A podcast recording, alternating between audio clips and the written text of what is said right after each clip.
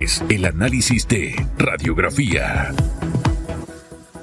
Cuando uno dice Félix Antonio Chávez, hay un grupo de televidentes, principalmente del sexo femenino, que esperan que hoy venga como.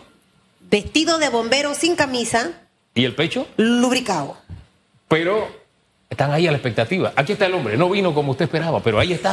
es lo Veo ¡Félix! Con, saco y corbata. Buenos días, Buen día. Hugo. Bienvenido. hoy pareciera un lunes y estamos a viernes. Bueno, para mí todos los días son como iguales. Privilegio estar con ustedes en este análisis de, radiografía. Eh, Sabes que estoy un poco preocupado porque escuché a la primera que entrevistaron hablar de eh, las irregularidades que se han detectado. Sí, la señora Cedeño que se han eh, registrado en los PH y las explosiones que han sido atendidas en los últimos años. Una de ellas y que marcó la vida de muchos eh, residentes fue la de Costa Mare.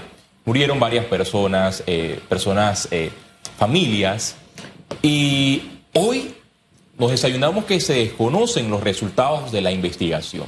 Ojalá. Tres años después. Sí, tres años después, porque este hecho, todos recordamos que los medios de comunicación nos trasladamos hasta allá para informar sobre los hechos y esperábamos en efecto el Ministerio Público hiciera una investigación y que se conocieran los resultados, pero como siempre un hecho tapa a otro hecho y hoy nos desayunamos que no hay resultados concretos con esta investigación. ¿Y cuáles han sido los resultados de las otras explosiones que se han registrado en los últimos años en Panamá? También se desconocen esas, eh, si hay condenas, si hay personas eh, procesadas naturales o jurídicas con relación a estas irregularidades siguen pasando eh, los meses y no se conoce absolutamente nada.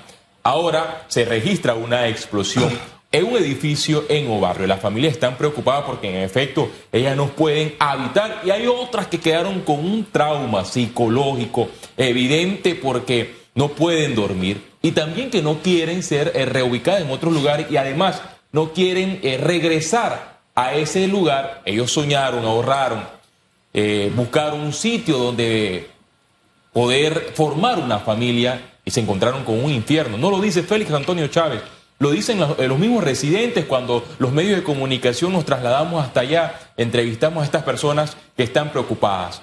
¿Qué pasará? Ojalá no suceda como el caso de Costamare, que el Ministerio Público, la UTP, los técnicos, las promotoras iniciaron la investigación y se desconoce hoy cuáles son esos resultados. Y es allí donde deben entrar nuestros diputados padres de la patria para iniciar eh, a presentar proyectos de ley que regulen este tipo de hechos. En efecto, en el año 2020, la diputada Zulay Rodríguez presentó una iniciativa legislativa que busca regular, dice, anteproyecto de ley 165, lo estuve buscando, en la página web de la Asamblea eh, Nacional. ¿Es el que dijo Yadicel? Esa es la que, dijo la señora ah. Cedeño, que fue presentado en el año 2020 y se trató en ese momento y se presentó también por, por los hechos que se registraron en años anteriores y se propuso regular la figura de los administradores de los PH, porque la ley contemplaba que cualquiera, es que más, no se necesita ningún tipo de requisito para administrar PH, y esta ley es buenísima, es amplia,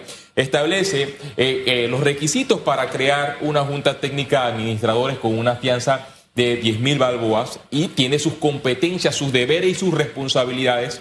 Además, este proyecto de ley establece requisitos para otorgar la licencia de administradores de bienes inmuebles, así mismo como existe la licencia de los corredores eh, de bienes raíces, asimismo se iba a otorgar esta licencia. Si el administrador incumplía con sus deberes a la hora de registrarse una explosión, la Junta Técnica de manera automática a través de un proceso le, le quitaba esta licencia para administrar y además aplicaba sanciones. ¿Qué ha pasado con este proyecto en la Asamblea Nacional?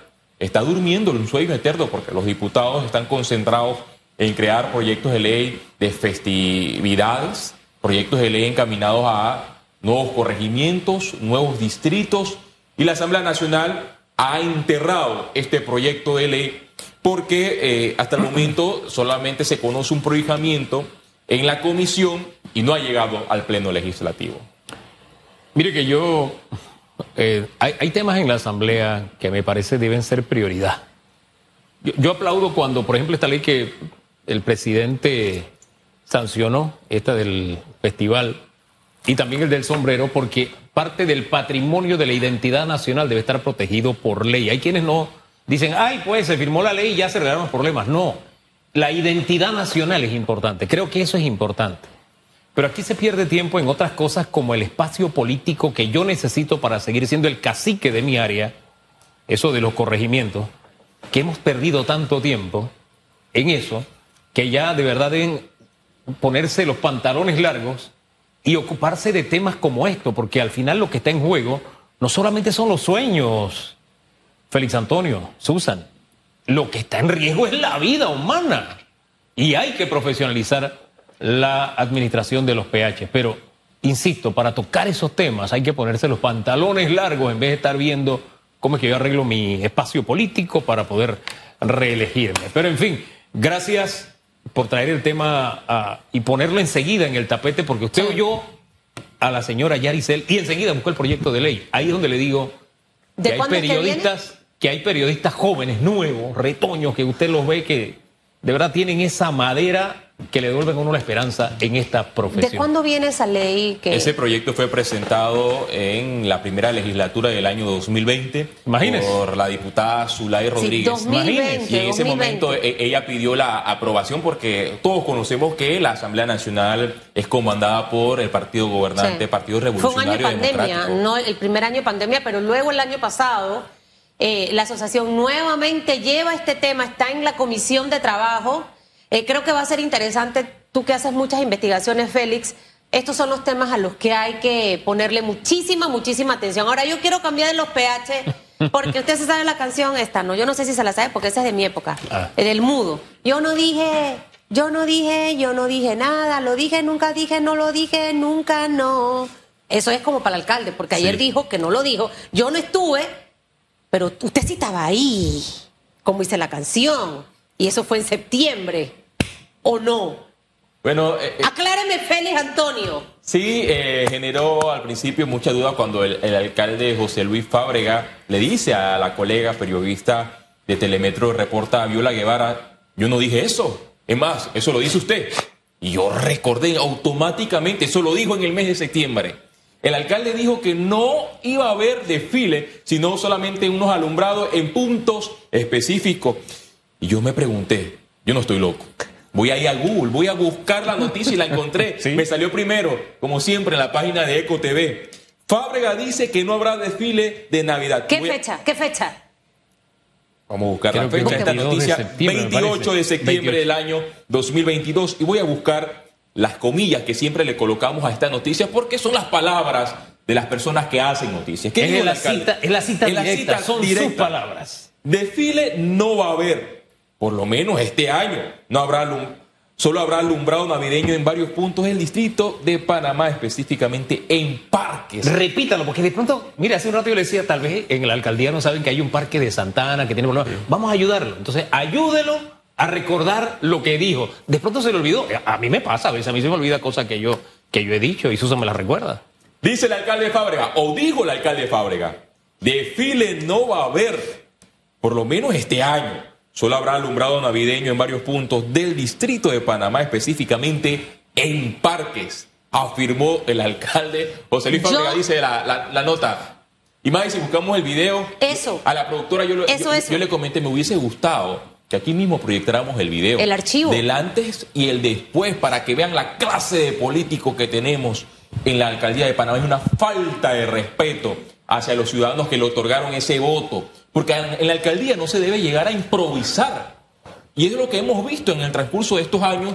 ¿Por qué? Porque ahora, última hora, es que se decide que va a haber un desfile. Que hay, y hay Navidad. Sí, es algo que se debe contemplar desde el primer semestre de un año ya el alcalde debe contemplar cuáles son esos proyectos. Es más, cuando el, cuando el, presupuesto de la alcaldía va al Consejo Municipal, ahí debe estar contemplado y con meses de antelación se debe preparar a la ciudadanía, se debe preparar a la alcaldía. Le voy a decir se debe llevar esto a licitación. Tema administrativo, y ese es un tema para que los periodistas que hacen periodismo investigativo lo investiguen. Vamos a investigar realmente si ha estado algún acto en el portal porque si esto estuvo, entonces al final él siempre supo desde septiembre que va a haber. Le cuento qué ocurre. Dos millones de dólares no se pueden otorgar de esta manera directamente a una empresa para la organización de este desfile. Si usted va a hacer por proyectos chiquitos, los montos máximos que permite la ley de contrataciones públicas es de 15 mil. Usted sabe lo que es gestionar contratos por 15 mil dólares. Eso es un desgaste. ¿Cómo vamos a alquilar las cercas perimetrales para el custodio de... O sea, estamos a tiempo todavía hoy, 11 de noviembre, de hacer esto para el 11 de diciembre del desfile, ¿no? Fue la fecha que anunció. A un mes específicamente.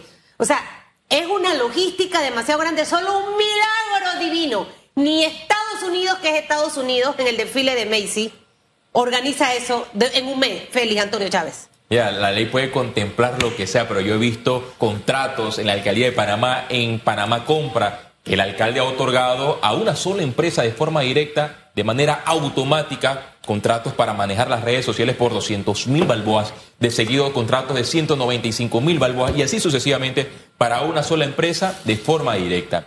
Y llevarlo a esto a licitación, todos sabemos que se, necesita demasiado tiempo para que todas mínimo, las empresas mínimo 15 días participen. Pero no, no, sé si aquí hay una empresa ungida para poder llevar a cabo eh, este proyecto. Y dice el alcalde, y lo dice como lo, minimiza, tan solo dos millones de dólares. ¡Wow! Como que si fueran 10 centavos, Susan Elizabeth Castillo. Tan solo dos millones de dólares, usando su palabra. Usted analice, analice las actuaciones del alcalde José Luis Fábrega, porque usted tiene... Ojo, ojo, Félix. Los dos millones de dólares pueden representar un retorno de inversión para el país, porque esa parte no la voy a cuestionar. Lo que, porque el monto en realidad para hacer un desfile, y Hugo que quizás también organizó desfiles más allá, más allá en la época de Mayín, este, con las eh, uñas. Eh, obviamente era diferente el panorama, era una ciudad totalmente distinta. Eh, pero si ese dinero va a traer un retorno, es bueno. Lo que me parece siempre una falta de respeto es siempre responsabilizar a los periodistas, Félix. Y siento que es como una, una práctica muy frecuente por parte de la alcaldía. Eh, hay una campaña en mi contra, hay una agenda, yo no dije eso. ¿Qué le pasa? ¿Está escuchando ¿No es que me mandaron el audio? Sí, sí, a mí también me lo mandó la, colega Nixia de RPC Radio cuando él en ese momento eh, afirmó que no sí lo dijo, iba a haber. Sí lo dijo. Sí lo dijo, ahí con eso está, sí lo dijo. Eh, eh, es lo que tenemos en la, alcaldía de Panamá y usted que me está escuchando tiene el privilegio de acabar con cualquier aspiraciones de, de, la reelección de una figura que a su juicio no ha llenado las expectativas de la comunidad capitalina, el señor José Luis Fábrega. Por eso yo digo, había una vez alcaldía, porque aquí es cuento. Estos últimos años es cuento, no hay alcaldía realmente. ¿Y, lo peor es que sus asesores piensan que eh, el alcalde la está votando. ¿Y cómo nos cuestan? Y empresa mucho más. Nada más no los asesores, creo que toda la gente que rodea al alcalde se encarga de decirle por segundo que todo está perfecto. No existe una voz allí que se atreva a decirle las cosas en las que se equivoca. Y yo no pudiera ser partícipe absolutamente de nada de eso. Pero vamos a olvidarnos de, yo no dije, Nunca dije, porque sí lo dijo. Nos vamos hasta el lunes, Feliz Antonio. Esperamos que su fin de semana sea activo.